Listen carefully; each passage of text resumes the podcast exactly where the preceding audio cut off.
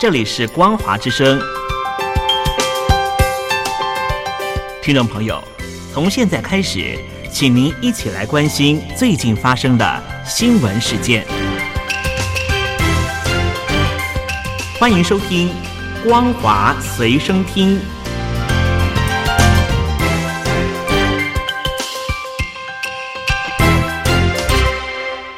众朋友，大家好，欢迎收听光华随声听，我是黄轩。今天是中华民国一百一十年一月四号，星期一，带大家来关心重要的新闻讯息。中共持续的推进数位人民币进程，作为试点城市的深圳市，在一号。再发放两千万元的数位人民币红包，以刺激消费。但是因为官方对使用方式设限，包括不能转给他人或兑换到本人银行账户，遭到许多民众质疑，表示这不还是优惠券吗？报道指出，深圳市从一号开始派发数位人民币红包，金额提高到两千万元，只要在深圳。不限户籍都可以报名预约摇号，中签之后每个红包两百元。不过，大陆官方对于使用方式设限，从本月七号的上午八点到一月十七号的凌晨零点的时候，中签者只能够在一万多家指定商家使用，不能转给他人或兑换到本人账户。根据报道，此举遭到民众的嘲讽，表示。这不还是优惠券吗？原来深圳罗湖区、苏州市等官方都曾经举办类似活动，也都设限使用。其中，罗湖区在去年十月份首开先河，发放一千万元的数位人民币红包；去年十二月，苏州市官方发放两千万元的数位人民币红包，也都出现类似优惠券的使用限制。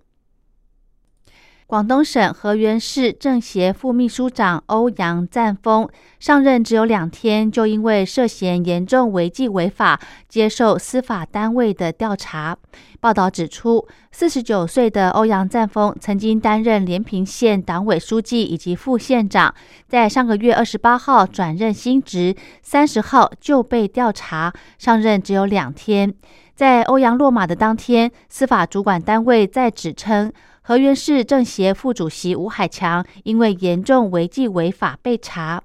除了欧阳赞峰以及吴海强之外，之前还有许多连平县高官也落马，包括县委原书记于志峰、原副县长唐景明等人。根据报道。于志峰在二零二零年六月份遭到双开，被控侵吞财政资金以及搞权钱交易、非法收受巨额财物；而唐景明则是在去年六月份被免职，在十月份被双开，被控挪用公款以及利用职务之便为他人谋利、索取及非法收受他人巨额财物。中国大陆新冠病毒肺炎疫情持续的蔓延。根据报道，大陆本土疫情近来在北京、辽宁等地出现，在二号也新增了确诊病例二十四例，其中境外移入病例十六例，本土病例八例，分别在黑龙江、辽宁、北京以及河北出现，几乎呈现遍地开花的趋势。由于中共在疫情爆发之初疑似隐匿疫情。不排除在天寒地冻的时刻陆续浮现严峻疫情。根据报道，英国变种病毒感染爆发至今，各国闻之色变。广东省官方在官网公布，出现首例感染变种病毒个案，是一名留英的十八岁男学生，为继上海二十三岁留英女学生之后，中国大陆再传变种病毒个案。而该名个案是因为重新进行基因测序分析之后，才检出变异病毒株，由一般个案转为变种病毒个案。中国大陆网络上补教机构学霸君出现资金危机，从去年底开始无力复兴。报道指出。学霸君是网上解题与教学机构，设有一对一的辅导课程。由于去年十二月二十五号发薪日未能发薪，资金危机才曝光。业者在一号以公开信对五万名学员以及近三万名的家长与三千多名员工、一万多名的老师致歉，并称绝不宣布破产，希望同业接手员工与学生。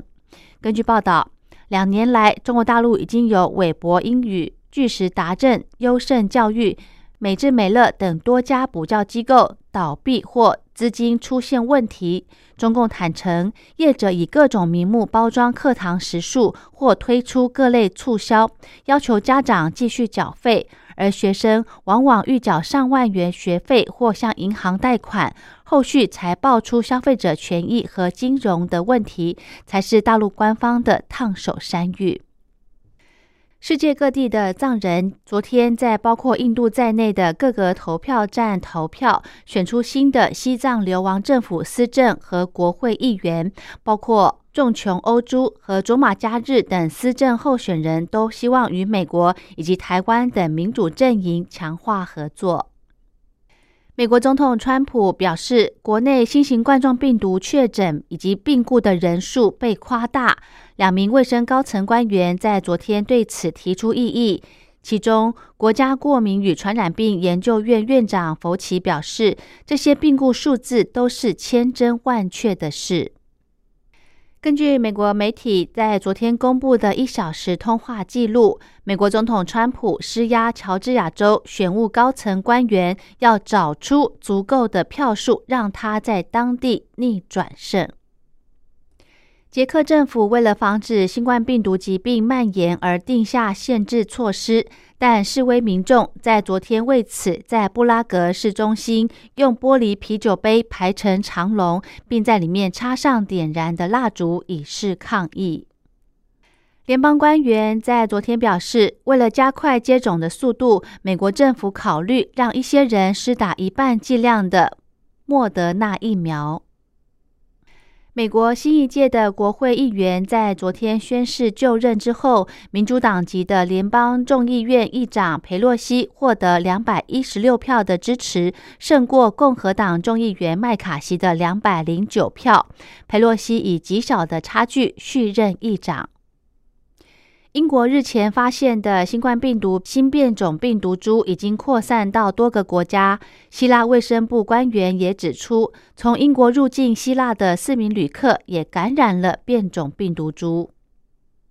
根据统计，英国在昨天新增五万四千多人确诊新冠肺炎疾病，连续六天超过五万例。在野党工党魁施凯尔呼吁政府在二十四小时内宣布全面封城，以遏制失控的变种病毒。日本首都圈、东京都及三个邻县新冠肺炎疫情升温，希望中央政府发布紧急事态宣言，但尚未获得回应。有媒体报道，这一都三县将预请餐饮业者打烊时间提早到晚间的八点。匈牙利总理奥班在昨天表示，由于俄罗斯卫星 V 新型冠状病毒的疫苗产能有限，匈牙利不太可能使用。奥班同时也批评欧洲联盟获取疫苗太慢。英国首相强生在昨天重申，苏格兰独立公投应该是一世代举办一次的投票，不同意苏格兰再次的举办公投。中国大陆辽宁省大连市在上个月中旬爆发新冠肺炎疾病本土疫情，至今未歇。大连的官方在昨天通报疫情溯源初步结果，并指出其中有一名超级传播者，截至二号已经传染了三十三人。二零一九年二月份，美国与北韩第二次的首脑峰会破局，两国核谈判陷入持续僵局。华府日前更对平壤寄出新一轮的制裁，但在二零二零年十月份，北韩展出新的洲际弹道飞弹。美国媒体认为，美方制裁只是让北韩变得更危险，并持续在多项军事领域上取得进展。